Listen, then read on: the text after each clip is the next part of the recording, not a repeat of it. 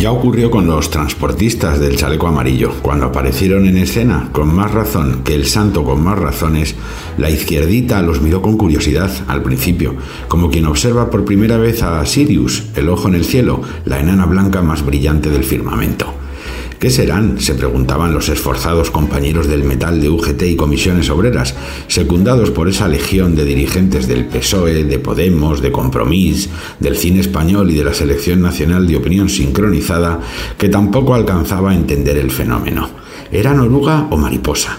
¿Trabajadores o insurgentes?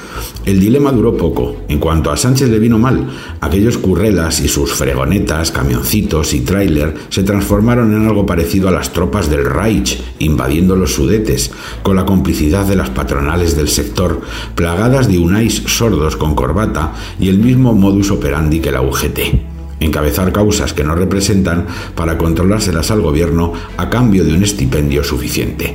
Ahora vuelve a pasar lo mismo con los agricultores, a punto de convertirse para el universo sanchista en una especie de terrorismo fascista.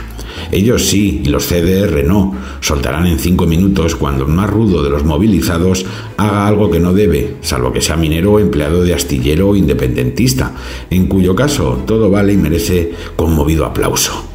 Un gobierno que es más duro con los agricultores, los marineros, los ganaderos, los autónomos, los comerciantes y los empresarios tipo, tan alejados del IBEX como Sánchez y su banda cercanos, que con los ocupas, los vagos, los nietas, los violadores, los golpistas, los antisistema, los separatistas y los terroristas, tiene clara su apuesta, aunque sea vergonzosa amalgamará a lo peor de cada casa para convertirle en un cliente cautivo, obligando al resto a pagar esa fiesta clientelar y a aguantar las vejaciones de sus mantenidos y enemigos.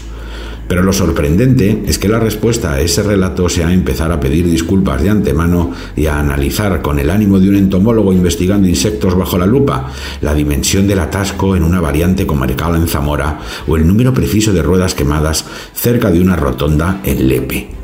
Si los agricultores, que somos todos, pero en su caso con un despliegue testicular mayor, son inteligentes, sabrán encontrar la manera de que se les oiga sin dejar a nadie atrapado en la carretera con clase de pádel perdida, ante la certeza de que los mismos que disculpan a Chapote se ríen de las andanzas de Puigdemont con Putin, tratan a los CDR de ONG, asaltan el Congreso o el Parlamento y paralizan cercanías para que les reduzcan la jornada laboral, dirán que esos tractoristas son el ala dura y violenta de la fachosfera.